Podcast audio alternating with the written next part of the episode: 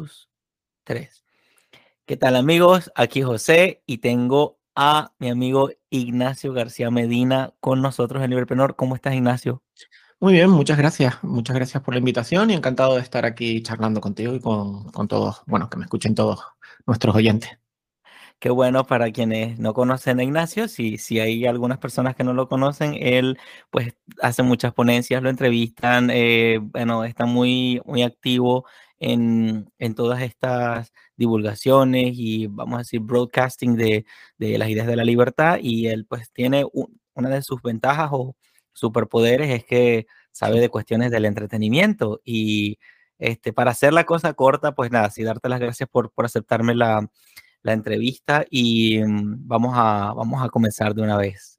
Cuéntame un poquito tu historia y a qué te dedicas actualmente, Ignacio. Bueno, yo soy eh, profesor de gestión de empresas y bueno, llevo muchísimos años colaborando, digamos, de forma, eh, vamos a decirlo así, eh, altruista, aunque a los randianos no les guste mucho esta, esta palabra. Pues con el mundo de las ideas de la libertad, ¿no? En la divulgación de las ideas, como, me, como decías antes. Y mm, pues a lo tonto llevo ya pues prácticamente 20 o 20 y pico años involucrado en mayor o menor medida en, en esta, en esta cuestión.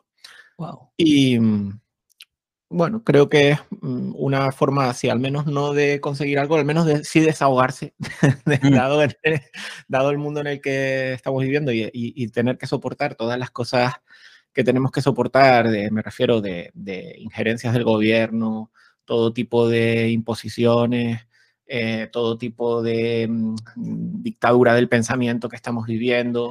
Algunos están viviendo en dictaduras, eh, digamos, formales y demás. Bueno, pues al menos, aunque no sé si sirve de algo, pero al menos yo me desahogo. me gusta.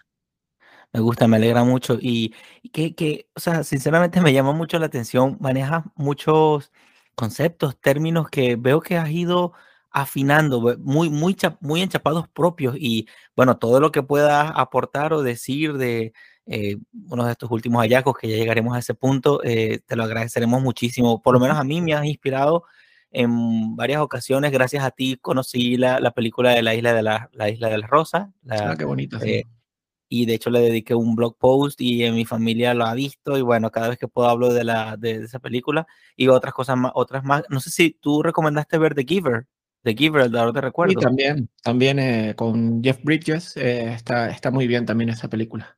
¿Jeff Bridges es o sí, sí, es Jeff Bridges?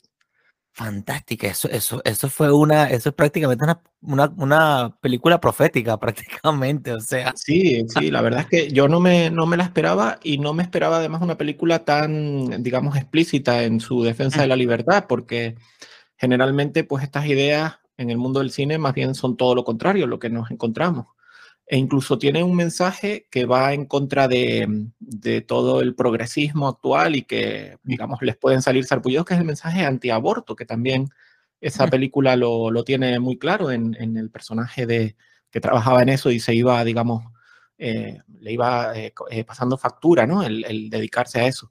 Y realmente fue una película sorprendente. Lo que no me extraña es que no haya sido eh, tan, digamos, popular ni aclamada, sino más bien hasta está ahí medio escondida, a pesar de contar sí. con un elenco fantástico y demás. Y bueno, eh, es esa, esa labor de rebuscar, de tener que rebuscar para encontrar estas películas que sean afines a, a las ideas de la libertad. Qué bueno. Y dices que llevas 20 años eh, en esta tarea y tal. Y bueno, claro que nos encantaría escuchar pues un poco los, los altibajos, cómo empezó todo, eh, bueno, si tienes algunos momentos así memorables que tú digas, mira, estas etapas me han pasado, porque en mi caso yo tengo, no sé, como siete años, ocho años interesado y, y ya unos dos añitos produciendo algo y entregando algo, además de, es un proceso de formarse y de enterarse de tanto y quitarse tanta tierra de los ojos y tal, ¿no? Eh, cuéntanos un poquito cómo fue tu acercamiento a las ideas de la libertad. Mira, realmente el, lo que me abrió los ojos a mí fue leer, eh, pues hace eso, veintipico de años, eh, 1984 de George Orwell. Okay. Esa novela me abrió los ojos porque yo vivía, digamos, bueno, me imagino que como todo el mundo, eh, en el letargo de la socialdemocracia, vamos a decirlo así, ¿no? En ese letargo Y esa novela fue bastante reveladora. Y mm, gracias a eso empecé a, interesarme en el mundo del liberalismo, eh, empecé a, escuchar en España en aquella época, eh, yo estaba estudiando en la universidad en ciencias empresariales y entonces había una, un, un, programa de radio que se llamaba La Gaveta, no, perdón, la, sí, bueno, La Gaveta Económica vino después, en, el que incluso participé, pero había un programa que se llamaba La Linterna de la Economía, que era presentado por eh, Federico Jiménez Los Santos. Y ahí aparecía eh, gente que me influyó mucho en, en en las cosas que contaban, que uno de ellos es el profesor Carlos Rodríguez Brown, al que luego tuve también la suerte de, conocer en persona y demás. Eh, y bueno, ahí poco a poco pues fui interesándome por esto, fue un mundo que me fascinó porque sentía de alguna manera un poco como el personaje de, del propio 1984, sentía que había ahí un montón de cosas a las que había sido, de las que había sido desconectado, ¿no? A las que no se me había em, permitido de alguna manera llegar eh, porque lo que, te, lo que te llega generalmente es de todo lo contrario y cuando descubrí pues ese, ese filón, por así decirlo, pues no paré de devorar eh, toda la información que pude. Luego eh, entré en contacto con el Instituto Juan de Mariana, con el que sigo colaborando, que realmente fue, es como llegar a la Casa de la Libertad. Para muchos, este tipo de instituciones, pues son fundamentales, ¿no? antes hablábamos eh, antes de empezar la entrevista hablábamos del Mises Institute, que es otra, otra de, estas, de estas instituciones de las que uno pues, puede encontrar material maravilloso. Eh, la UFM, bueno, tantísimos, tantísimos think tanks y organizaciones que de alguna manera te, te, eh, te permiten ordenar un poco la información, ¿verdad? Es decir, tienes al principio tantísima información que esto de alguna manera te lo va ordenando y te, y te va suministrando con todo esto.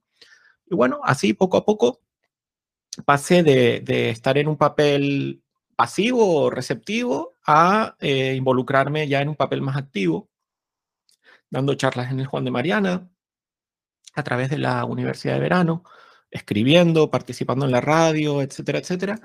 Abrí mi propio canal, que es Palomitas Libres, aprovecho para hacer la publicidad, y he terminado recalando en el American, que es eh, un un periódico, bueno, una página web, ¿no? Pero bueno, es un, medio de comunicación estadounidense que eh, enfoca, eh, que se enfoca en los, sobre todo en los latinos en Estados Unidos, ¿no? En los, hispanos en Estados Unidos y al ser bilingüe, pues intentamos hacer llegar, pues eso también, las ideas de la libertad a, ese, a ese sector que de alguna manera estaba, pues, un poco huérfano, ¿no? En ese sentido de, de información.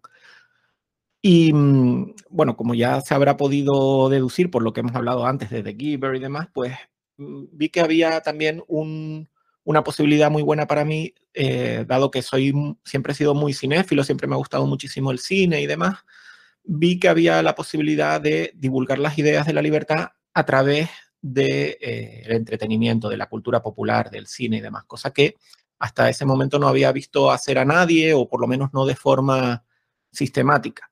Y bueno, pues desde entonces eso, voy buscando eh, mensajes liberales eh, o, relacionados con el mundo de la libertad en las películas, pero también, y por desgracia son los que más encuentro, los mensajes antiliberales y antilibertad que de alguna manera nos meten con cuchara a través de la cultura popular y que es un bombardeo constante y que de alguna manera, pues eso, condiciona a la gente a pensar en términos, digamos, colectivistas o socialistas o antiliberales.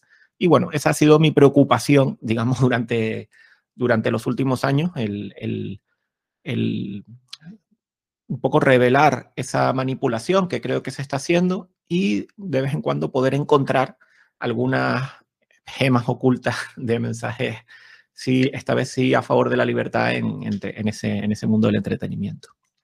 Qué interesante y, wow, eh, mucha, mucha información. Y em, has tenido que, eh, en este proceso de, vamos a decir, de transformación, esa palabra me gusta porque también en gerencia lo, lo, emplean mucho, uno se va transformando a través de que se va ejercitando en ciertas destrezas y habilidades.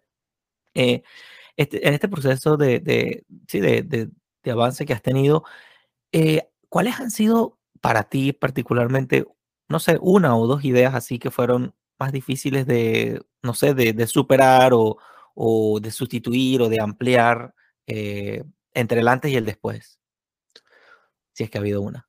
Sí, bueno, realmente, eh, eh, por lo menos no sé si es la, si solo me ha pasado a mí, me, imagino que no, pero una vez, de alguna manera, una vez cambias el chip, una vez mm, ves los hilos que te controlan, por así decirlo, mm, el más difícil de cortar, digamos, es el primero, pero ya una, los demás ya van cayendo solos, ¿me explico? Es decir, es un mm. proceso, eh, mm, es casi una epifanía cuando uno empieza mm. a poner el concepto de libertad, de principio de no agresión, de intercambio voluntario, de negociación, de este tipo de, este tipo de conceptos, ¿verdad? Cuando uno ya, digamos, lo pone en el centro y, evita o, descarta o, incluso destierra em, sentimientos como la envidia, el victimismo em, y, este otro, y este tipo de, mm, sentimientos tan explotados por, la izquierda, vamos a decirlo así. Una vez haces ese cambio, ya todo lo demás, digamos, viene en cadena, ¿no? no viene, o viene de golpe. Y quizás ese es, el primer, es el primer paso, ¿no? E, el, el no dejar que esos sentimientos tan, em, tan humanos, tan fuertes y tan explotados eh, por, la, por esa ideología, pues de alguna manera te corrompan, ¿no? Es decir, si uno está pensando siempre en términos eso, de envidia, de victimismo, de, de rencor histórico, ¿no? Como que, que utilizan, em, de mm, siempre que sea otro el que se encargue de tus problemas, ¿no? De que sea el Estado, que siempre pensar, no, el gobierno debería hacer tal cosa, o eh, esto, de, ah, esto tendría que cambiar.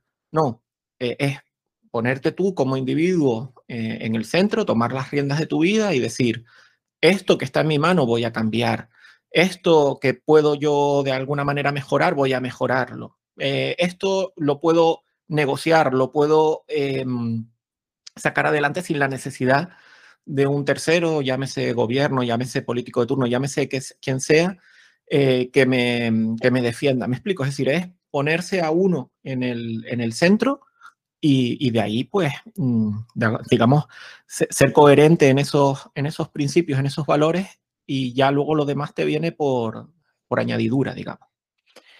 Y, y veo que también mencionaste eh, que, claro, y lo, lo, muchos somos testigos de eso, eh, por supuesto, hay como una, la palabra intoxicación me gusta mucho también porque es precisamente eso lo que veo estamos como intoxicados de, de, este, de esta cuestión progre y, bueno, de izquierda, de Estado, de gobierno, de todopoderoso eh, gubernamental. Y también veo que he notado en algunas películas esa, esa cosa. Claro, luego de haberte conocido y empezar a integrar un poco tus conceptos en, para yo decodificar un poco lo que veo, eh, veo también que hay como que, no sé si la palabra es tímidamente, algunas personas empiezan a poner cositas de libertad en las, en las películas o hay ciertas producciones que te quieren llevar por ahí.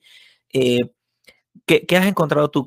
O o ¿por qué, qué, explicación pudieras darle a que a, este binomio?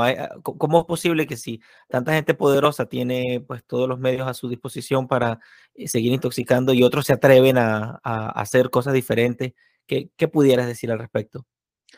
Sí, yo sinceramente creo que, mm, que, es coordinado, es decir, no es, esto no es fruto de la casualidad.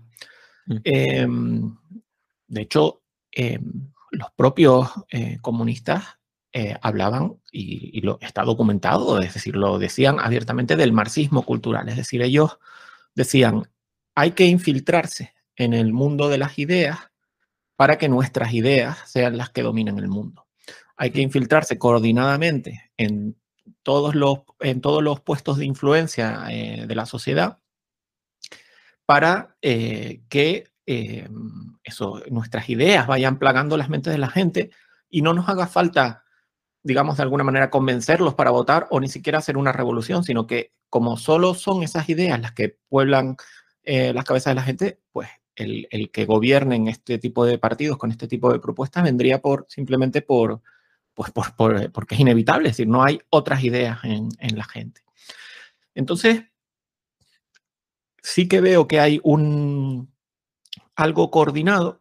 Lo que pasa es que luego ya eh, esa coordinación tampoco es muy necesaria, es decir, no hay que ponerse conspiranoicos en el sentido de decir, esto está totalmente, todo el mundo está metido en esto, sino que eh, simplemente es una cuestión de inercia. Yo siempre pongo el ejemplo de eh, los Reyes Magos o Santa Claus, ¿no? O cualquiera de estas figuras.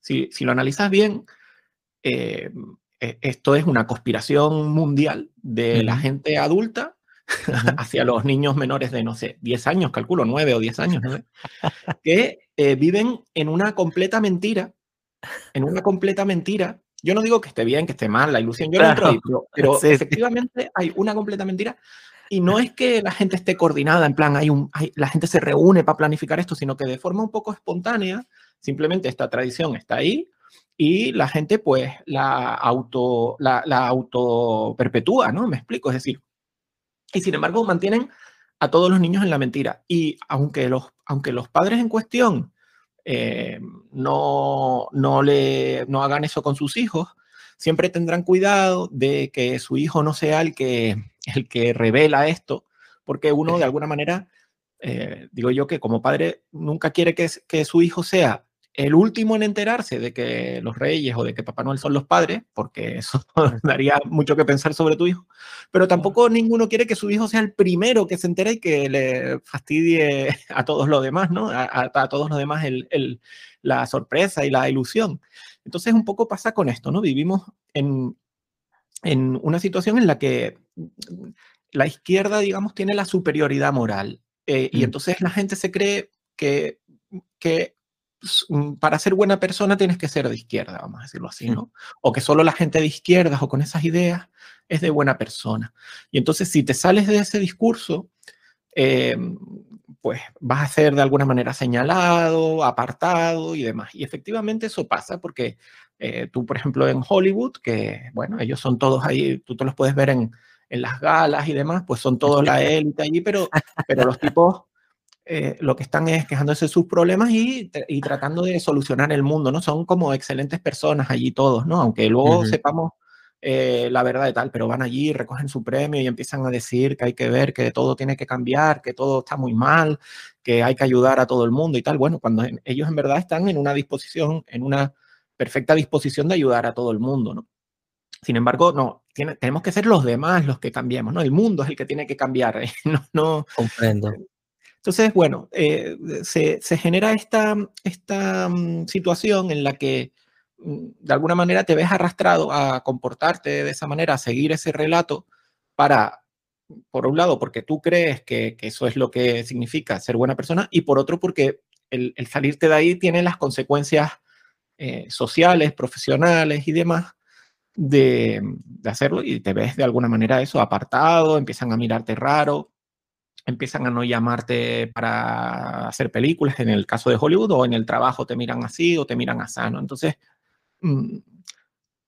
creo que ese es, lo que fundamenta esto. Luego hay otras herramientas que se utilizan o que utilizan para mantener esto así, y yo creo que la más evidente en los últimos años es la de la cultura de la cancelación.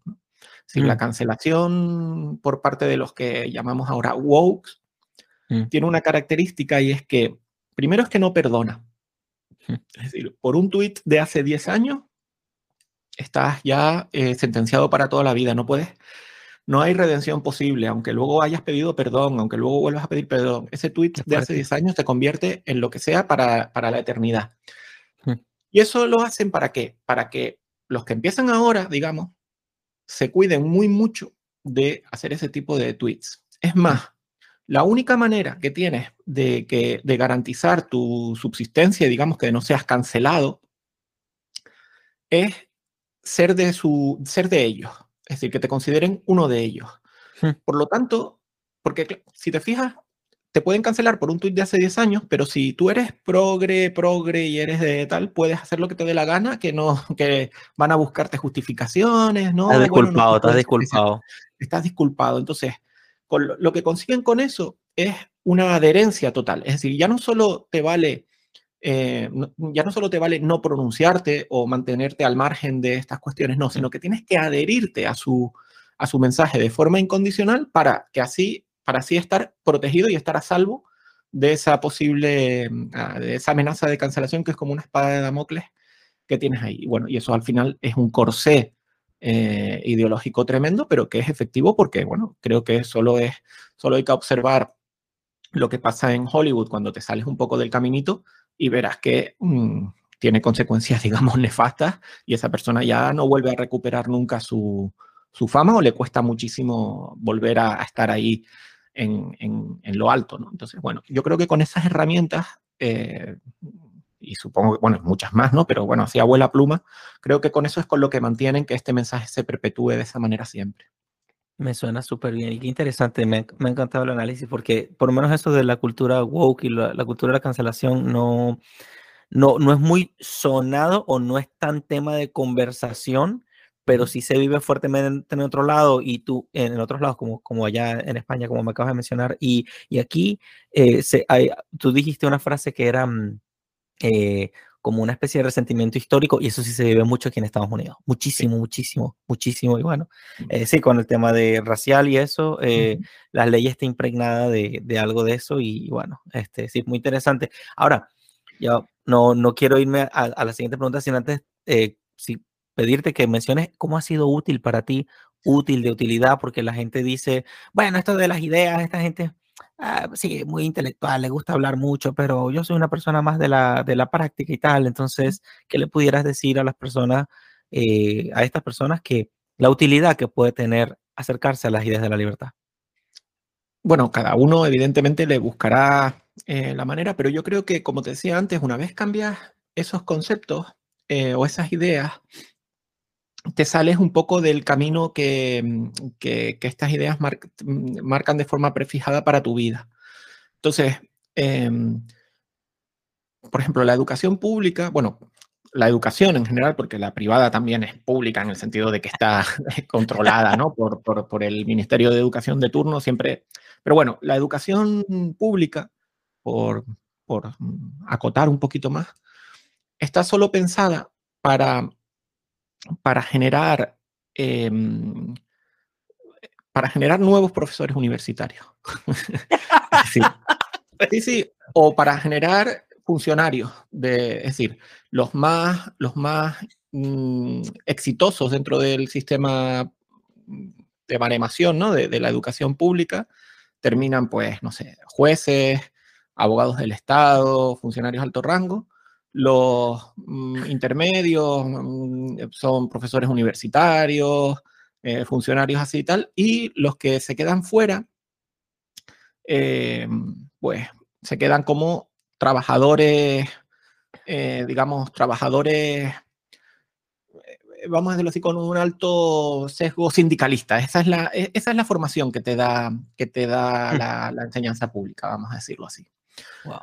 Entonces, todo lo que es eh, emprender, todo lo que es ser profesional, free, profesional freelance, todo lo que es em, alternativo a eso, te lo tienes que buscar por tu cuenta. Es decir, la, educación pública no te, va, no te prepara para eso. Al contrario, de hecho, te prepara para que de alguna manera aborrezcas eso hmm. o pienses que eso está mal. Y vuelvo a lo de la cultura popular. Fíjate, eh, es en todas partes, en las películas y demás. ¿Quién es el malo? Siempre. El empresario, el rico. no, hay, no hay una figura de... tú no verás un, El malo de James Bond siempre es multimillonario. Me explico, es decir, ya te predisponen para que eso... Es decir, tú dices, soy empresario. Ahora está bien porque la palabra emprendedor, eso es una batalla cultural. Hemos tenido que inventar la, batalla, la palabra emprendedor para que, por vergüenza de decir empresario. porque tú dices, claro, tú dices, soy emprendedora y te imaginan ahí emprendiendo algo social, ¿no? Así siempre tal, ahí haciendo, haciendo mapas mentales en la, ¿no? Eh, y perfiles de de cliente y tal y cual, pero si dices soy empresario, la gente te mira así como diciendo, no, pero tengo razón o no tengo razón. me encanta, me encanta, me encanta. si te fijas también en todo, ahora en las películas y tal, los, los que son buenos empresarios, los que hacen eh, cosas empresarialmente con sentido, son narcos, sí. cosas así, es decir son lo peor ahí, quiero decir. son, buenos empresarios, pero son asesinos, narcos, demás. pero no. Y, si, y los que son ricos son buenos y solo si son ricos que se arrepienten de ser ricos o que, o que intentan compensar el ser ricos. Fíjate en las novelas, ¿no? Tan venezolanas. De hecho, Chávez, que, que, era muy inteligente, una de las cosas que primero, digamos, intervino, en las que metió la zarpa, fue en las novelas. Hmm. Y decir, la novela lo que tiene que mostrar es, siempre es una suegra o un suegro rico y malísimo, eh, el villano total, la suegra en particular siempre, que quiere lo mejor para su hija, pero es malísimo el tipo. Sí, o al revés, si, tiene el hijo, la, la chica es la, la protagonista, es, es, pobre y demás, y entonces el hijo, que es el hijo de ricos, es rico, es inaccesible y tal, pero es bueno, está comprometido socialmente, de izquierda, digamos, ¿no? Y entonces, y no le importan las clases sociales y esas cosas, y entonces, pero fíjate lo civilino que es el mensaje que te dan, y es, el, el, el, mensaje, aparte de que todos los ricos son malos y demás, y de que solo se puede uno hacer hacer rico haciendo cosas malas es, la otra única forma de hacerte rico no es trabajando, emprendiendo, esforzándote, mm. no es accediendo ahí, por ejemplo, en este caso, eh, por casamiento, digamos, ¿no? Mm. Pero nunca te dan el mensaje de que, de que se puede uno hacer rico eso, trabajando, teniendo buenas ideas, esforzándose, eh, buscando satisfacer a la demanda, entendiendo al público, no, no, siempre es o te toca la lotería o, te casas con un millonario o una millonaria o consigues que alguien, un millonario te ayude, me explico, es decir, no, no, nunca es por, por, mm, digamos, esfuerzo propio. Y eso te va minando, es decir, si tú constantemente estás viendo eso una vez tras otra, aunque tú no tengas esa idea o, o el mundo te esté diciendo algo diferente, eso te va minando y te terminas pensando que esa es la realidad, digamos, o que solo así funciona la realidad cuando no es así. Qué, eh, qué espectacular. Me, la, que me lo he disfrutado muchísimo, pero de verdad, Ignacio, tienes una, una habilidad tremenda para, para, no sé, para sacarle todos los conceptos a... Porque yo, me, échale, me, me cuesta seguirte, cerquita me cuesta seguirte porque veo que tienes muy, muy dominado este tema y, wow, te felicito. Y bueno, ¿cómo, cómo pude, hemos mencionado un par de cositas eh, antes, pero ¿cómo podemos aprender para personas así que estamos nuevas en esto y, y queremos darle un giro o una perspectiva quizá más amplia a lo que consumimos, ¿no? yo, yo no veo televisión, a mí mis amigos no me quieren, algunos no me quieren porque no veo televisión, no tengo televisor, pues, este, y, eh, pero de vez en cuando me gusta ver una película y ayer, antier, estábamos viendo una película en Netflix, quisimos ver una cosa de fantasía, Em, y dije, bueno, voy a agarrar una de estas que se llamaba El Troll, que era una montaña, una cosa de un ah, muñeco de, de, piedra, que tal, se asomaba y tal.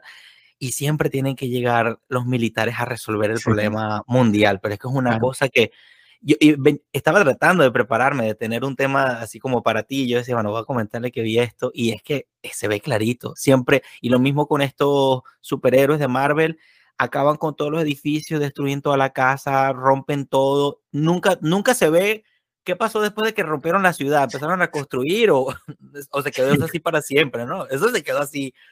Este, ¿cómo, ¿Cómo podemos identificar estas cosas, eh, Ignacio? ¿Qué nos enseñaría? Ah, yo no tengo una manera, digamos, sistemática de hacerla, eh, pero sí que pasa que una vez, digamos, te pones a, ver las películas con esas gafas, digamos, ¿no? Con esa, bajo, bajo ese filtro, bajo esa lente, te empiezas a dar cuenta de las cosas. Si uno, si uno ve la película simplemente para entretenerse y demás, pues nada. Lo que pasa es que te afecta, te, te puede afectar de forma subliminal. Entonces es bueno, de alguna manera, ponerse este filtro para ver qué, qué, es en realidad lo que te están queriendo eh, contar. ¿no? exacto, qué es lo que en realidad te están intentando plantar yo llego a un momento en que ya no disfruto de las películas porque eso, porque ya estoy viendo las y me doy cuenta al, al, segundo, digo, mira, aquí, aquí este mensaje, aquí este otro, ¿no? Es decir, te lo van eh, eh, metiendo con calzador. Mira, por ejemplo, eh, ya que mencionabas Netflix y tal, en estas semanas ha estado muy de moda miércoles, que ahí en Latinoamérica le dicen Merlina, si no me equivoco, ¿no? Ok. Merlina Adams, miércoles Adams. Y bueno, la serie está muy bien, está simpática, está entretenida, está todo bien, pero te pones a mirar y, y te das cuenta de, de, los mensajitos subliminales, ¿no? Es decir, hay una, una de las compañeras de ella que es una mujer lobo que no quiere ser mujer lobo y entonces la madre, que sí quiere que sea mujer lobo, la lleva a unos, eh, la apunta a, unos, a unas terapias de conversión para hombres lobo y tal, ¿no? Como ahí atacándole a, la cuestión esta, ¿no? De, la ideología de género y demás y tal. Eh, mm, luego mm, está miércoles, que va de, va de alternativa, va de contracultural, va de contracorriente. De hecho, los, los eh, que son de fuera de la academia donde, de, bichos raros donde ella, digamos, estudia, se les llama normis, como normativos. Sin embargo, van, al personaje van y lo hacen feminista. Cuando, si te pones a analizarlo, si una persona en la vida real como Miércoles Adams, me refiero con, ese, con esa personalidad así tan contracultural, tan de contracorriente, tan en contra de lo establecido, lo lógico es que fuera antifeminista. Es decir, eso es lo que encajaría con el personaje, ¿eh? porque hoy en día ser feminista, que una chica sea feminista, es lo más normal, aburrido y, lo más fácil, digamos, del mundo, ¿no? Lo más em, eh, predeterminado que existe, ¿no? Entonces, claro, te vas dando cuenta de ese tipo de cosas y ya no disfrutas eh, las cosas igual. De hecho, me, pasó que, para que tú veas ¿no? lo, que, lo que supone esto, cuando eh, al principio de, estar con mi pareja, yo pues me oía hablar de estas cosas y tal y me miraba como en plan, este tío está loco, ¿no? Este tío ve fantasmas por, en todos lados, ¿no? Es decir, este hombre ve cosas donde no las hay, me imagino yo, ¿no? Que, diría, bueno, no me lo imagino, me, lo decía también. Sin embargo, pues oye, mira, poco a poco, dicen que, que, uno no es profeta en su tierra, ¿no? Pero bueno, yo poco a poco la he ido convenciendo de que, de que es así, de como yo digo, ¿no? Y el otro día yo, estaba, yo andaba por la casa dando vueltas y precisamente ella estaba viendo eh, esta serie de miércoles, ¿no? Y, yo andaba por la casa y cuando pasaba por delante del televisor oía que ella decía, no sé qué, soy una mujer empoderada y feminista, no sé qué, algún, algún mensaje.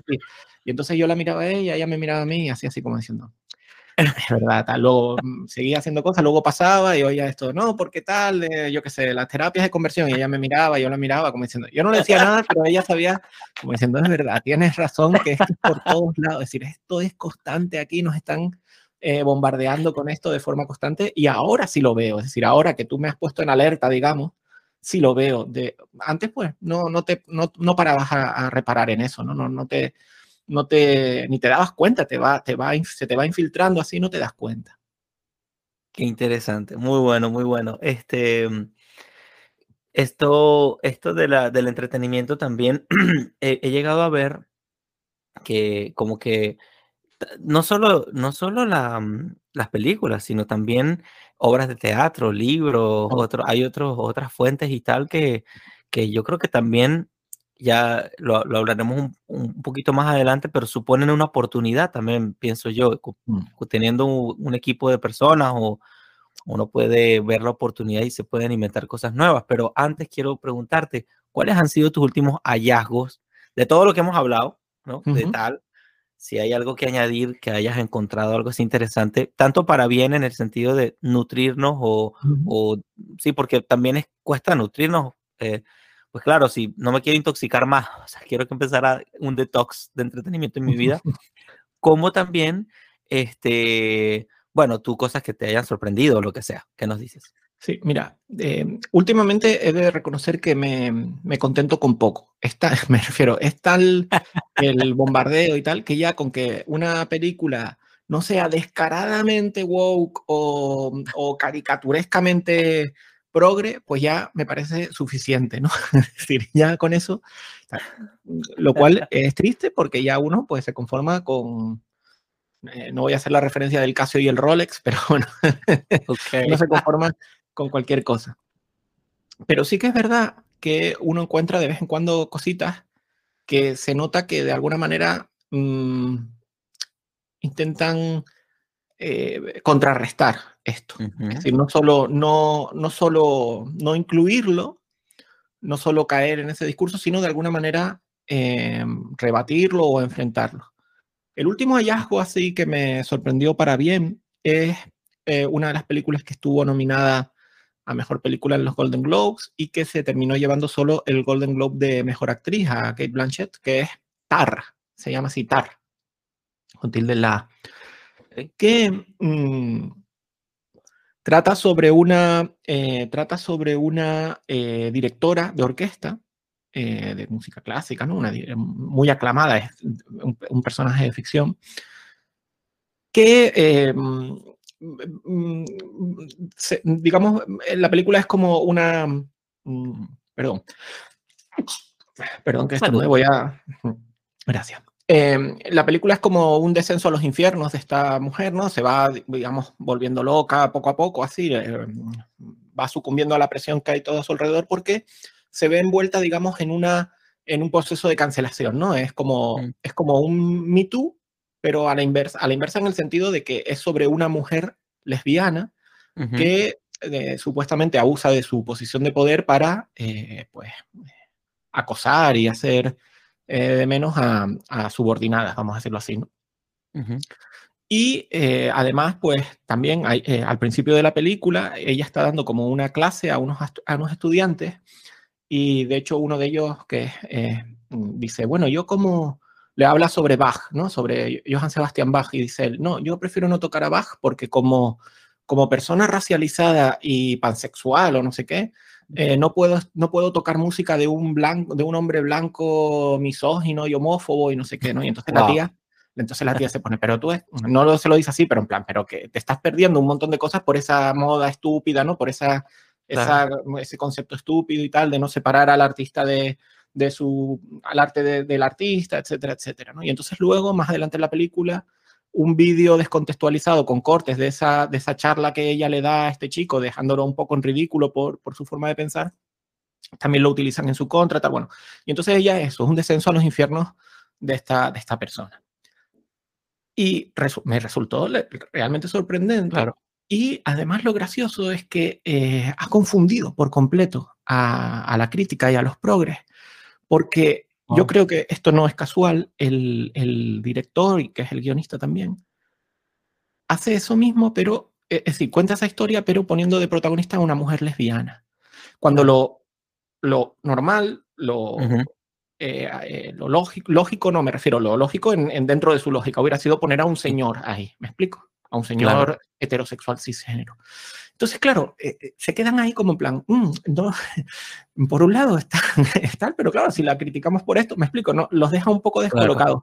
Y a mí me parece, eh, me parece estupenda la película por eso, porque consigue buscar el camino para meterse en, en, en, esa boca del lobo, por así decirlo, y denunciarlo de forma pues bastante, mm, bastante acertada. Eh, de, todo esto. Con mucha claridad. sí, esa fue una, una, de las sorpresas y les recomiendo. Es verdad que es una película rara, así, un poco de autor y tal, ¿no? Es una película así como muy medio así pomposa o un poco intelectualoide, vamos a llamarlo así, o, o, tiene esas ínfulas, pero mm, por esa parte está estupendamente bien. Y eso me encantó. Y me pasó parecido también con otra serie que les recomiendo, eh, que se llama White Lotus. White Lotus, que está en HBO, si no recuerdo mal, y que también se acaba de llevar el Golden Globe a, mm, Mejor Serie de Comedia. Y es una comedia satírica, bastante oscura, eh, con humor un poco negro y incluso llega hasta macabro y escatológico en algunas ocasiones, que trata sobre, sí, que bueno, el, nombre de la serie es por una cadena de hoteles de lujo, cada van dos temporadas, cada temporada, la primera temporada es uno de estos hoteles en Hawái, la segunda es uno de estos hoteles en, en Italia, y eh, lo que trata es, bueno, es una historia coral sobre todos los, digamos, los turistas que están allí, que son gente pues millonaria, de la élite y tal, con pues algunos van solos, otros van con pareja, otros van con sus hijos, con la familia o lo que sea, o amigos y tal. Y eh, lo que hacen es una mm, crítica muy ácida de, esto. Y vuelve a pasar lo de antes. Es decir, vuelve a pasar lo de antes y es, me refiero a contar, es decir, es a los progres les encanta porque es la típica crítica y burla a los ricos y a los millonarios, pero es que los ricos y los millonarios, y, se puede observar ahora en la actualidad también, la élite ahora son progres ellos también. Entonces lo que está haciendo es burlarse de ellos, pero de una manera descarada, ¿no? Las, por ejemplo, las hijas de, una, de unos millonarios y tal son totalmente em, em, eh, em, comprometidas con todo, son, este, no quieren ofender a nadie, son super woke y tal, pero luego son unas Mm, vagas ahí tremendas, unas vividoras, unas arpías ahí tremendas, tal, no sé qué. Luego en, en otro, tal, también el, el, hijo de uno de, el padre lo ha educado así también, como es eh, productor de Hollywood y es todo así, pero el tipo es, en plan, no quiero hacer mucho spoiler, pero se, el chico es un poco simp y, y se lía con una se lía con una mujer de estas, de la vida, ¿no? De estas que, que fuman y te, te, tratan de tú y estas cosas así. Okay. claro, el padre, el padre ve lo que está pasando, que esta le está intentando como sacar el dinero eh, y está intentando tal, y el, el, chico se pone, no, pero es que esto, tú tienes una visión muy heteropatriarcal de esto y ella es víctima de una sociedad machista y no sé cuánto y tal, y le pide 50 mil dólares y se los da, no sé qué, bueno, es muy divertido como se ríen de ellos y lo hacen de forma magistral por eso, porque les le, lo mismo que antes, si le, les vuelven como en plan, bueno, se están riendo de los ricos y tal, pero es que no se dan cuenta que los ricos son ellos, ¿no? Es un poco lo que pasa con los políticos. Yo no sé si te has dado cuenta que últimamente siempre, bueno, todos los políticos dicen, le vamos a subir impuestos a los ricos. Siempre dicen eso. Sí. Pero nunca se incluyen, entre, siempre hablan en tercera persona. Y cuando lo realidad, claro, cuando en realidad son los, los, que están ahí en, en esa élite, ¿no? Habrá de, de, los que han llegado ahí por el poder del mercado, habrá, pero los que han llegado a través de la política a la riqueza o, o por influencia política, eh, probablemente sean la mayoría hoy en día, ¿no? Sean la, la eh, sea hegemónico ese, esa cuestión. Y sin embargo siempre hablan como que los ricos son otros, nunca se, nunca se incluyen, ¿no? Bueno, pues un poco les, les pasa como eso en esta serie, ¿no? Es decir, ah, sí, se están riendo de los ricos, pero no se está, eh, un progre dice, se está riendo de los ricos, pero lo que no se está dando cuenta es que se está riendo de él por progre, ¿me explico? muy bueno, muy bueno. Muy bueno, muy bueno, Ignacio. Entonces, eh, tenemos Tar y White Lotus y... Sí, como reciente, sí. Y um, para, para personas un poco así, de, de, de edad un poco mayor, que, que quieran redescubrir o reinterpretar eh, grandes clásicos. Veo que tiene figuritas de grandes clásicos. Por ahí veo a, a, bueno, todo Star Wars, veo a Batman y tal. ¿Qué nos puedes recomendar de los clásicos? O, o, porque me he dado cuenta desde que le escuché a Ancho Bastos hablar que le encantaba el Hobbit. Eh, he visto el Hobbit de manera diferente, siempre lo vi con una perspectiva filosófica, teológica, pero, pero ahora desde el, el perspectiva anárquica la veo también. Entonces, ¿cómo podemos redescubrir ciertos clásicos? ¿Qué nos puedes decir?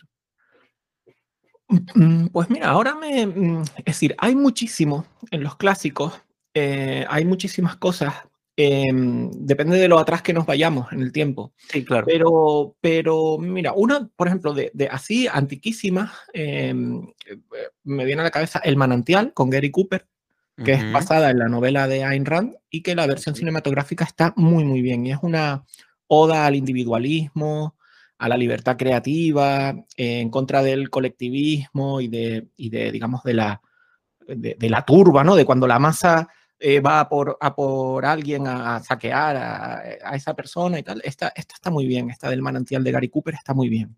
Muy bien. Una similar, además que yo creo que está muy influenciada por esta anterior, esta es de los 80, es de Francis Ford Coppola,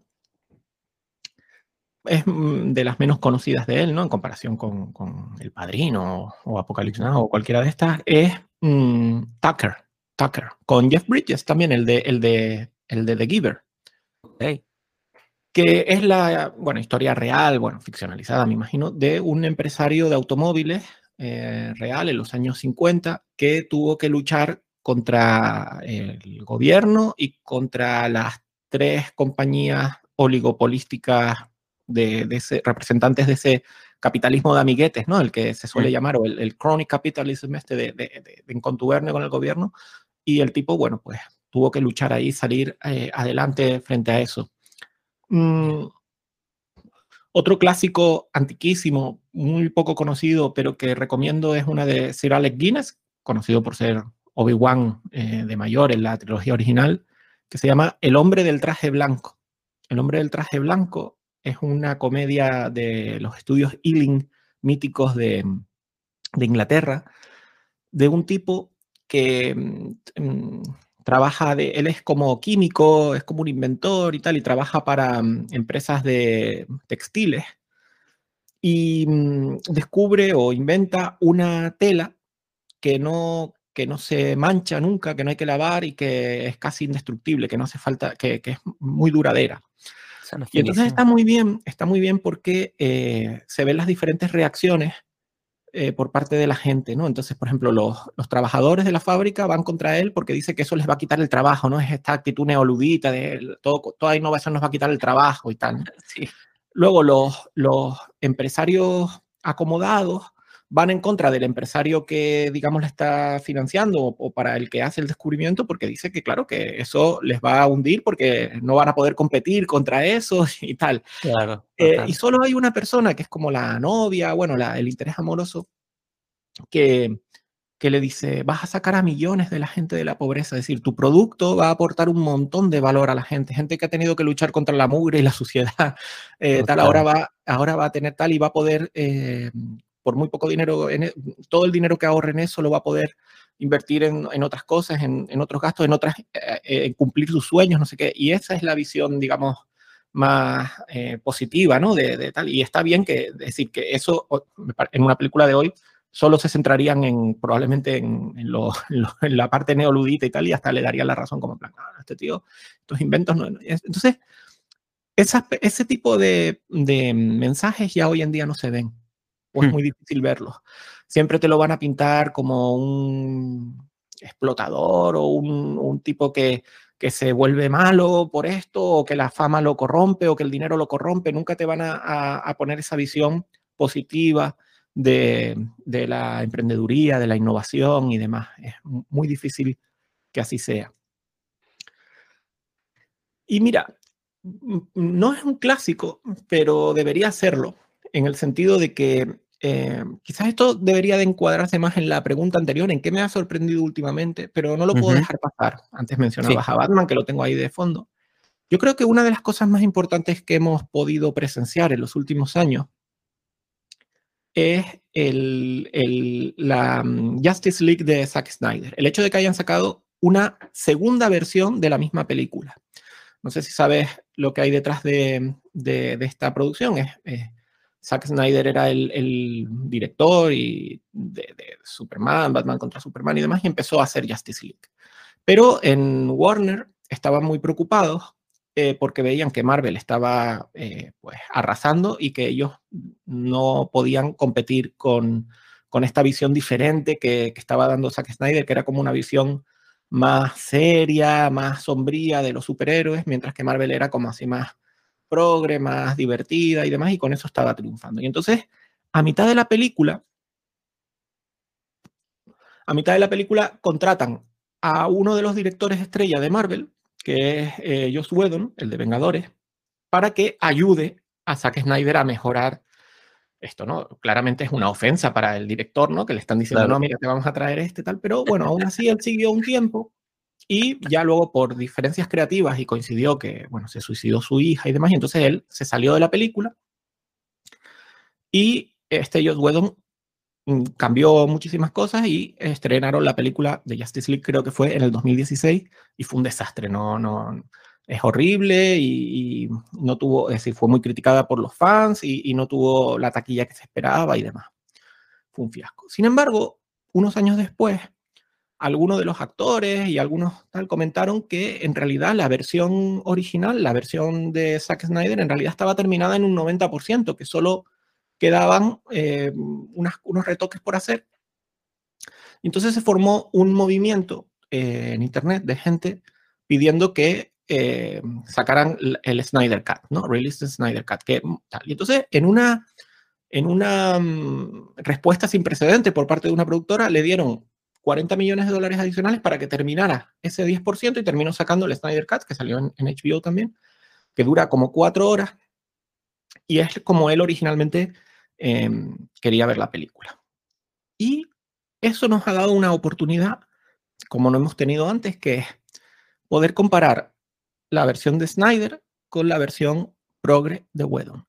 Y si te pones a analizarla punto por punto, te das cuenta de cómo ese mensaje que yo te hablaba entra de forma subliminal. Parecen boberías, pero te voy a, dar unos pocos ejemplos y, para que también los que las hayan visto de, nuestra audiencia y las, o, bueno, o se dirijan a verlas ahora, pero para que los que hayan visto las dos versiones se den cuenta de las diferencias. Mira, por ejemplo, en la versión de, de Joss Whedon, Flash es un, un, un joven con su super velocidad que vive de ocupa y utiliza su, super velocidad para robar en tiendas y vive así de robar y tal. Es un delincuente juvenil. En la versión de Zack Snyder, no solo no vive de ocupa, no solo no usa sus superpoderes para robar en tiendas, sino que usa sus superpoderes para defender a los tenderos cuando están siendo robados.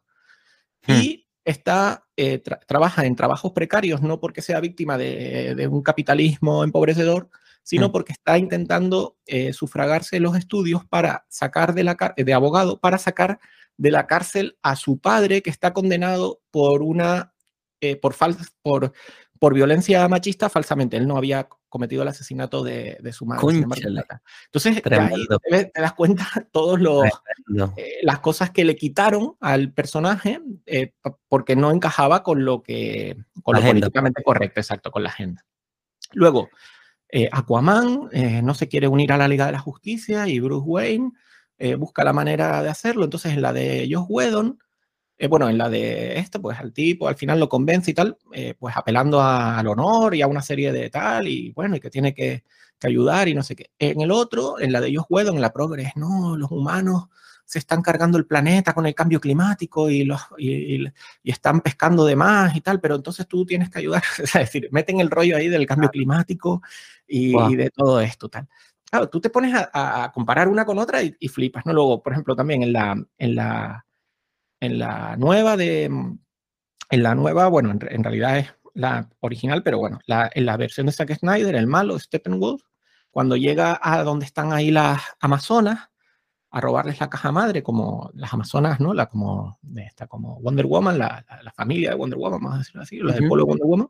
El tipo llega allí, y nada, va por la caja madre y ya está, lucha con ella, ellas luchan con él y al final él vence.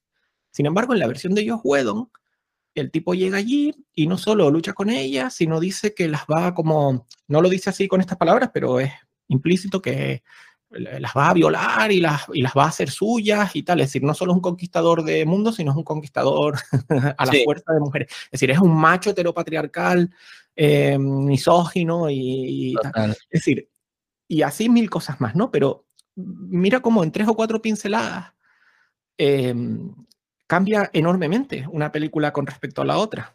Totalmente. Pero una barbaridad. Y te están metiendo todos esos mensajes para, digamos, reprogramarte o, mantenerte ahí reprogramado con esas ideas eh, que son, eh, digamos, útiles para, su, para sus intereses, ¿no? De, esto que hablamos antes de, de siempre buscar la confrontación, eh, alimentar el victimismo y demás. ¿Por qué? Porque la, izquierda vive de eso. Es decir, la izquierda, originalmente, el marxismo siempre ha vivido de la dialéctica, es decir, de, del enfrentamiento. Tiene que haber una, un discurso de oprimido y opresor. Hmm. Originalmente era el, proletario y los dueños de los medios de producción, ¿no? Es decir, el trabajador y el empresario era como, eran como su, su esto original. Pero con el tiempo se han ido, lo han ido perfeccionando y lo han ido ampliando. Y como ese ya no les vale tanto, pues ahora también tiene que ser el negro contra el blanco, el hombre contra la mujer, el heterosexual cisgénero contra el resto de géneros posibles, etcétera, etcétera. Ahora, ahora verás que están, últimamente están em, entrando con el tema de la gordofobia. Ahora es eh, la gente delgada tiene la culpa de, de, los, ah, de, que haya gente gorda y tal, ah. eh, y, tal y es, es, fruto del heteropatriarcado y del supremacismo blanco, etcétera, etcétera. ¿no? Entonces, ellos viven de alimentar estas divisiones. Entonces, si, si todas las películas que tú estás viendo, todos los noticiarios, todas las canciones, todo tal, lo que hacen es hablar de eso, de víctimas, de opresores, de oprimidos, eh, te ves la Liga de la Justicia de Whedon y es todo, están todos los temas fetiche de la izquierda y demás, pues eso evidentemente te, piensas que es que, que, eso funciona así, que eso es una cosa em, em, totalmente, eh, eh, extendidísima y preocupante al 100% y que te afecta enormemente en tu vida y tal, cuando en realidad pues es más bien fruto de, de una manipulación, fruto de un, de un, eh, de un inflado artificial eh, para que pienses en esos términos.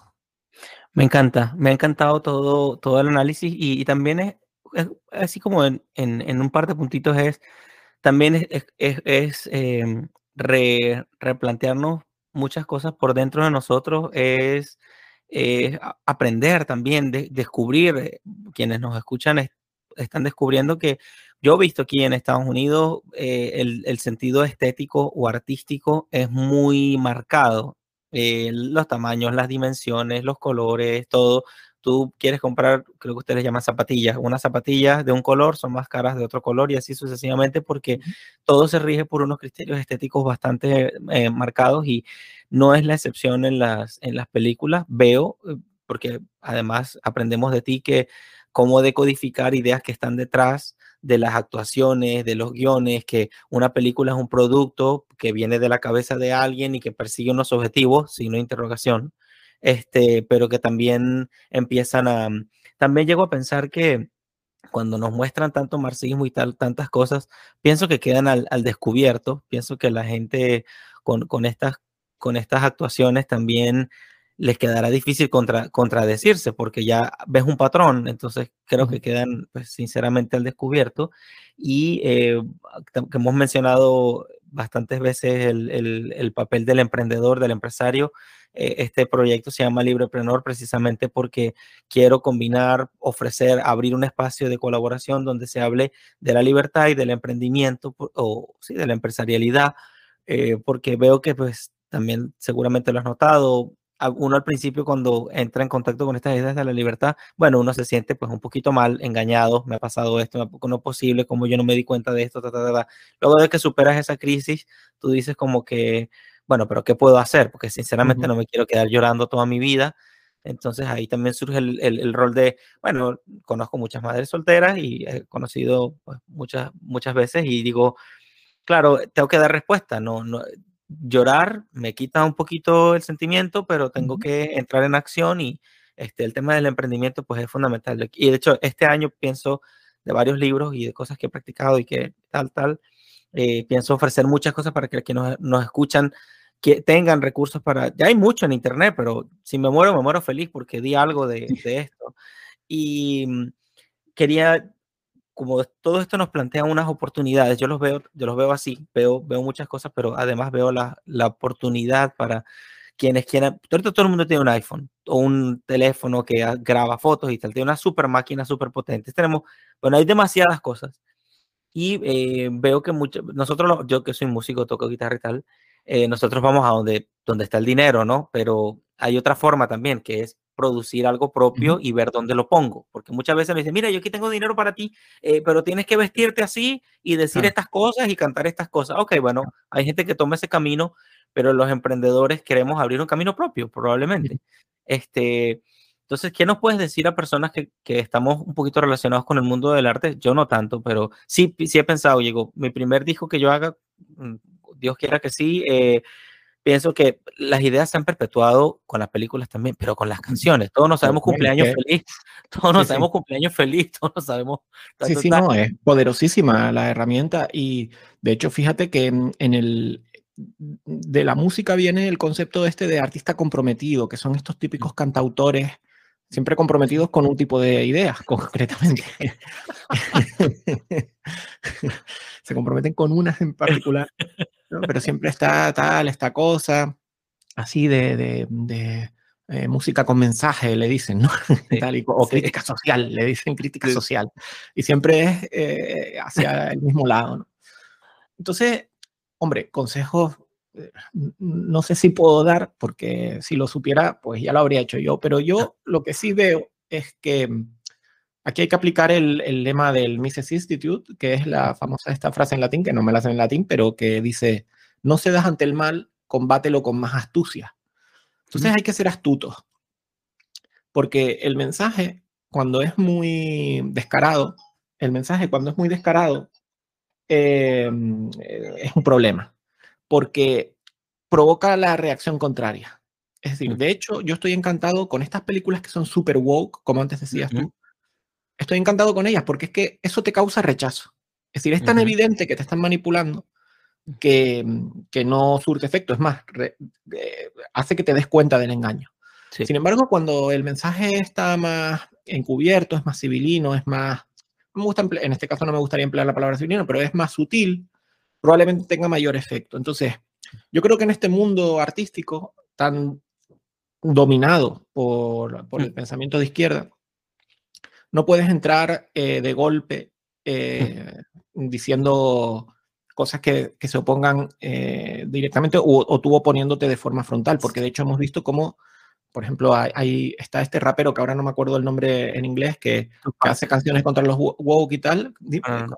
eh, No, no. Tupac fue años atrás. No, no, no. Es un rapero relativamente joven eh, que mm, hace así canciones contra los woke y tal, que ha sido número uno en, en descargas y en tal, en Spotify, no sé qué. Sin embargo, lo quitaron de Spotify, lo, lo, lo- lo cancelaron porque dice que es discurso de odio y no sé qué, ¿no? Es decir, si tú te posicionas de forma muy abierta, van a ir a por ti porque, claro, ven en peligro su, su terreno, van, ven en peligro su territorio porque eso lo tienen dominado. Entonces yo creo que la- la- hay que hacerlo con sutileza, es decir, es saber esconder el mensaje eh, detrás de, de la historia y no anteponer el mensaje a la historia, porque eso es lo que le resta calidad. Es decir, es lo que tú tienes que, que hacer es, eh, eh, sea el, el campo que sea, ¿no? Yo pienso en películas o en series porque es lo que más o menos tal, pero son eh, lo que te decía antes de White Lotus, es decir, yo no, no sé, además probablemente el creador sea progre, no sea su intención, no lo sé, pero es la forma de hacerlo, es decir, es que parezca, que no parezca que es una crítica, pero que el pozo que te quede lo sea, te deje ese, esa, mm, te deje esa, sensación y te plante esa idea. Muy Me bien. explico, es decir, mm, mm, no hacerlo de forma descarada, porque además, si antepones, si antepones el mensaje a la historia, lo que te va a salir es un, un bodrio horrible, ¿no? Me explico. Pero si intentas no caer en esos tópicos e intentas transmitir el mensaje o que el pozo que quede del mensaje sea el que tú estás, por ejemplo, vamos a suponer eso, eh, eh, esto, eh, eh, individualismo frente a colectivismo, mm, superación personal frente a envidia, eh, mirar al futuro frente a, a vivir en el rencor, ¿no? Me explico, es decir, ir a esos conceptos, ir a esos, eh, digamos, sentimientos más primitivos o más, más mm, viscerales y de ahí desarrollar y, y- y ver cuáles son los que, los que te enfocan hacia la libertad y cuáles te separan de ella, ¿no? Entonces, enfocarlo por ahí. Eso es lo Me que gusta. yo aconsejaría si es que puedo dar algún consejo realmente.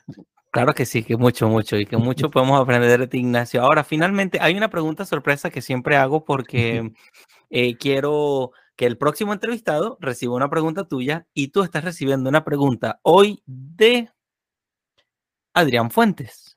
Ah, además, lo conozco, Fuentes. es muy amigo O- mío. ok, ok. Mu- mucha casualidad, mucha curiosidad. Fue la última entrevista que hice el año pasado y bueno, para quienes no sé si ya vieron este, el, el último episodio con Adrián Fuentes, eh, bueno, Adrián Fuentes es fundador del Círculo Molinari o cofundador del Círculo Molinari y eh, bueno, él te, él te hace la siguiente pregunta. No sabíamos, nadie sabía que venías tú. Para mí esto es una cosa milagrosa poder entrevistarte hoy. y eh, la pregunta es, ¿estás haciendo algo por alguien, por muy pequeño que sea, sin esperar algo a cambio? Sí, Si nos cuentas un poco. sí. Eh, y esa es una de las cosas eh, que, me, que, que antes tenía en, en la cabeza y no, y no pude decir, así que la pregunta me viene al, al dedillo.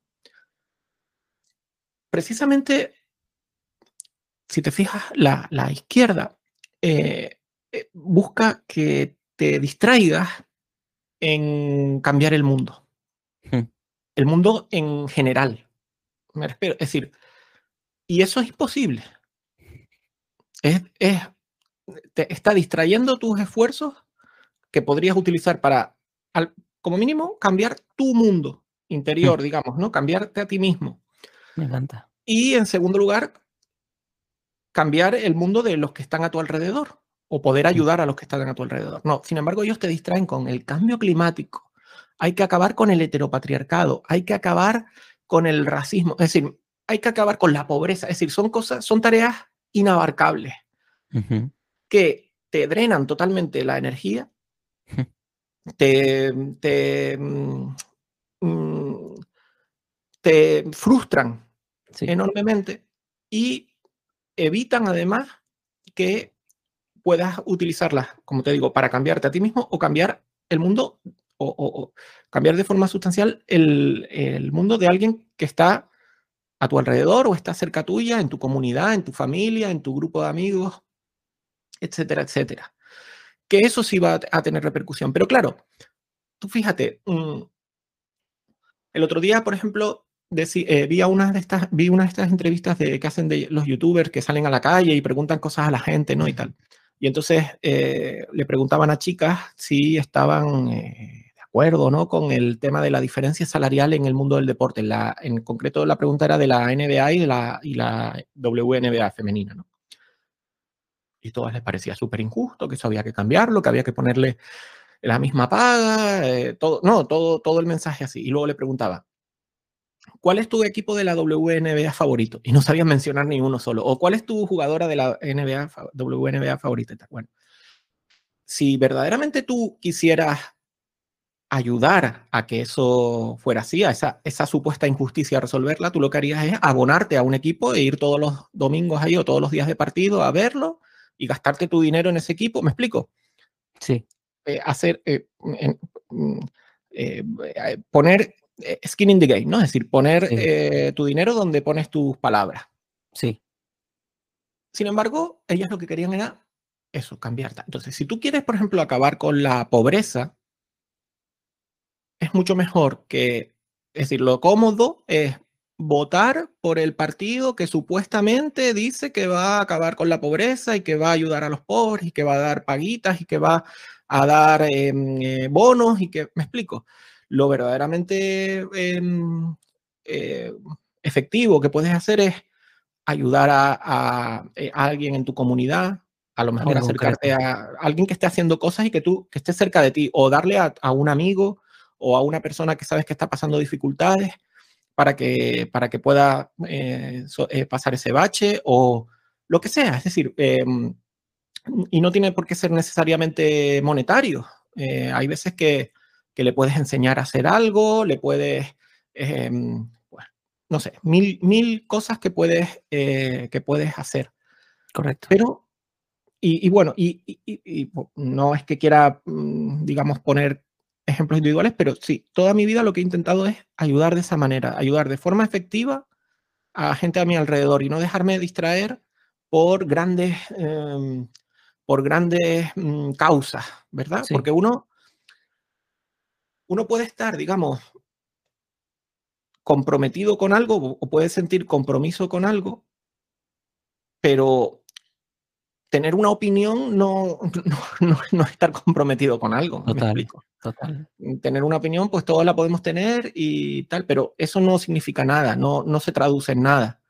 Pues en lo que puedas, eso, ayudar de forma efectiva y además de forma que puedes controlar, por, seguir con ese ejemplo que, que ponía antes, ¿no? Si, Imagínate que eh, tú te viene un amigo y te dice, mira, mm, no sé, este mes estoy muy mal, necesito un poco de dinero porque me he quedado en paro lo que sea, tal. Bueno, se lo prestas. Al mes siguiente, mira, no he encontrado nada y le vuelves a prestar. Pero si tú estás viendo que en vez de poner currículum, de buscar trabajo, de tal, está, pues no sé, mm, todo el día en la casa, mm, gastándoselo en, yo qué sé, en alcohol y en drogas, por poner un ejemplo, y y lo que sea, pues tú un flaco favor le harías si le siguieras dando dinero.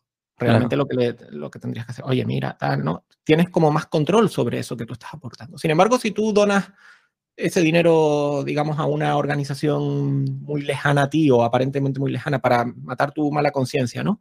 O votas a un partido que dice que va a hacer tal cosa, luego no tienes ningún control sobre eso. No puedes mm. corregir de ninguna manera ni influir en qué se están gastando ese dinero y demás. Entonces es una forma no solo más efectiva, sino que además tiene una forma de control y de, y de, y de mm, fiscalización, vamos a decirlo así, o de auditoría mucho más em, efectiva que, que, eso, que hay descargar tu mala conciencia, mm, no sé, pagando tus impuestos o donando a no sé quién, ¿no? O votando a no sé cuánto.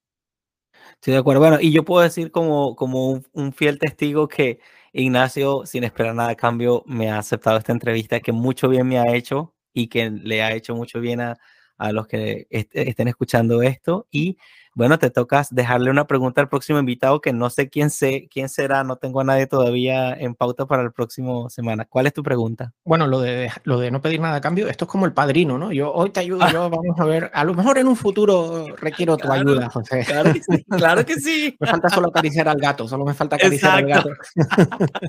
Por cierto, lo tienes ahí atrás al, al padrino, ¿ah? Ah, sí, ahí, sí, ahí lo tengo. Cuéntame, ¿cuál es tu pregunta para el siguiente entrevistado? Pues me coge tan de sorpresa el hecho de tener que contestar la pregunta como el, el plantear una. Mm. Si me das un minuto para pensarlo, esto luego lo editas, ¿no? ¿O no? ¿O esto total, va sí, total, total. Esto vale oro. Un minuto de verte, por favor, chico, dale. No pasa nada. Toma tu tiempo. Mm. Déjame pensar un momento. Estoy buscando.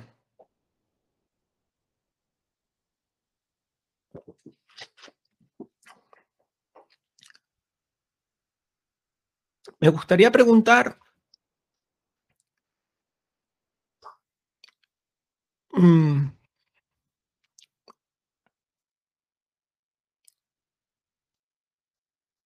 ¿Qué ha tenido que sacrificar para, para defender eh, estas ideas? Mm, Bueno, no sé, antes que nada, eh, ¿todos los, los invitados suelen ser de esta línea o es La gran mayoría, la gran mayoría. Vale, gran porque mayoría. claro, eh, cuando digo estas ideas, a lo mejor esa persona habla de otra cosa y no tiene estas ideas, pero eso, ¿qué ha tenido que sacrificar para mm, poder, digamos, vivir acorde a estas ideas? O si ha tenido que sacrificar algo para ello. O, o cuidar su libertad o defender su libertad en, última instancia. Ok, ok. Exacto. Déjame anotarla ahora, ya va. Déjame escribir aquí en el chat.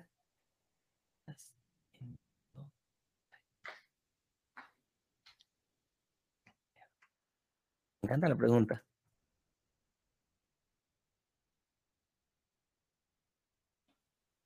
Ha encantado. Dios mío, qué bueno, qué buena entrevista hemos tenido. Ignacio, me llevo de ti tanto, bueno, ya de que te he visto tantas veces por ahí en, la, en, la- en los videos y que hemos aprendido mucho y estoy muy agradecido contigo, cuenta conmigo lo que necesites y eh, bueno, como ya sabes, este proyecto quiere ser un espacio de colaboración para combinar la idea de la empresarialidad con las ideas de la libertad para entrar en acción. Y, y bueno, claro, si, si me pudieras en otro momento luego referir a alguien para entrevistarlo, quien tú quieras, quien tú creas, quien tenga la disposición o que le interese, porque vivimos un, eh, con esto cierro por lo menos mi parte, que vivimos un mundo en el que exige de nosotros, sí, una transformación. Yo, yo hago real estate, estoy trabajando los bienes raíces y aprendiéndolo mucho del lado de, de coaches que son muy buenos y, y dice mucho el tema de los hábitos, de la disciplina, bueno, de leer, de estudiar, de saber hablar con la gente, de saber escucharla, de organizar tus finanzas, de ver la oportunidad, de no, en fin, es una vida de exigencia, pero no solo eso, sino que el tema de la empresarialidad me gusta decir que es una aventura y es que está llena de curiosidad, que, que, que, que me hace pensar qué vendrá más adelante, ¿Qué, qué, en qué me voy a llegar a transformar si yo hago, si sigo este buen camino, si se quiere. Y, y quiero que, que, esto quede, de hecho, este proyecto nació, digo, si me muero hoy, me morí feliz porque hice algo. Lo que tú has dicho, que a veces uno quiere como que drenarse, nos llenamos y, y dejar algo, dejar algo que, no, no creo que por ahí tengo muy pocos suscriptores, pero hay unos cuatro o cinco que son fieles, que están ahí. Y digo, bueno, por ustedes estoy aquí y lo quiero mucho, lo que sea. Y bueno, ya quiero darte las gracias. Y bueno, palabras de cierre, querido Ignacio. Pues mira, antes decía, eh, ¿no? De cómo nos distraemos en cambiar el mundo o nos distraen en pretender cambiar el mundo y lo, es, mucho más eh, efectivo cambiar uno su mundo. Y al fin y al cabo, eh, el empresario, el emprendedor, sin, sin pretenderlo, es decir, solo buscando cambiar tu mundo, es como poco a poco consigues cambiar el mundo, porque si te fijas, son eh, quienes van abriendo el camino. en un montón de, en montón de, bueno, yo diría que en todas las cosas. Eh, son los que buscan la oportunidad, son los que buscan el ver cómo se puede hacer mejor algo, eh, ver por dónde se puede em, em, competir con algo em, de forma que aporte valor a las personas. Y al final los grandes descubrimientos y los grandes avances no son resultado de una acción del gobierno. Puede haber algún caso, pero, el, pero los recursos que, que, se malgastan para llegar a eso eh, son tremendos, mientras que, eh, digamos, cada uno aportando su granito de arena de forma individual em, en mejorar su mundo, al final es, el que, es como se consigue cambiar el mundo de, de todos los demás, ¿no? Es decir, nos ha cambiado, nos ha cambiado más nuestra, nuestra productividad, nuestra calidad de vida, eh, nuestra forma de, de, comunicarnos, nuestra forma de hacer negocios, nuestra forma de, de hasta de, yo qué sé, de conocer gente y demás, pues cualquier invento que haya hecho alguien empezando en un garaje o, eso, en un, eh, puede ser más influyente una cuenta que empezó con cuatro suscriptores y terminó con no sé cuántos que, em, que el que, que, el que eh, digamos, llega ahí con todo, con todo eh, el dinero público del mundo y con todos los recursos disponibles del mundo porque le falta esa esa mm, filosofía realmente, ¿no? De, de, querer eh, hacer las cosas primero por uno y luego por su entorno y luego ya llegará lo demás. Entonces me quedo con, un poco con esa idea, ¿no? que como verdaderamente la manera útil de cambiar el mundo es cambiando primero tu mundo y dejándote de, de grandes aspiraciones que, que no llevan a ninguna parte. Qué alegría. Muchas gracias, Ignacio. Bueno, te envío un gran abrazo. Estoy súper agradecido contigo. Lo que necesites, pues nuevamente estoy aquí a la orden. Esto ha sido Desiguales, donde demostramos nuestra desigualdad, que ahí es donde está la riqueza y o nuestra riqueza, mucha riqueza en eso. Y bueno, este ha sido Ignacio García Medina para ustedes, con ustedes José Belandia, soy libreprenor y así podemos decodificar las películas en clave de libertad. Hasta luego. Cuídate, Ignacio. Adiós, muchas gracias. Un abrazo grande. Otro para ti.